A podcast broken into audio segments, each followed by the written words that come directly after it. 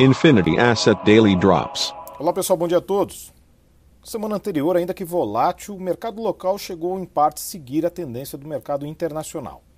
Lá fora, puxado pelos Estados Unidos, o crescimento tem se mostrado mais intenso por conta efetivamente do processo acelerado de imunização isso, obviamente, tem tido resultado nos indicadores macroeconômicos e a resposta do mercado, obviamente, vem também a reboque das declarações não só de Jerome Powell, presidente do FOMC, mas também do presidente Biden e de Yellen. Todos eles num cenário mega dovish.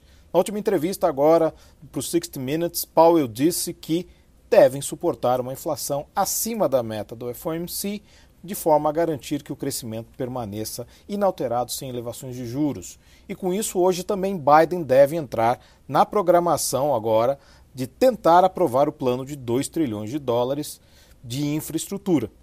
Tudo isso é um cenário que apoia um crescimento econômico muito grande nos Estados Unidos, ainda mais agora vamos observar como é que foi o crescimento passado, dado a temporada de balanços que deve ser começada essa semana, principalmente com grandes bancos americanos.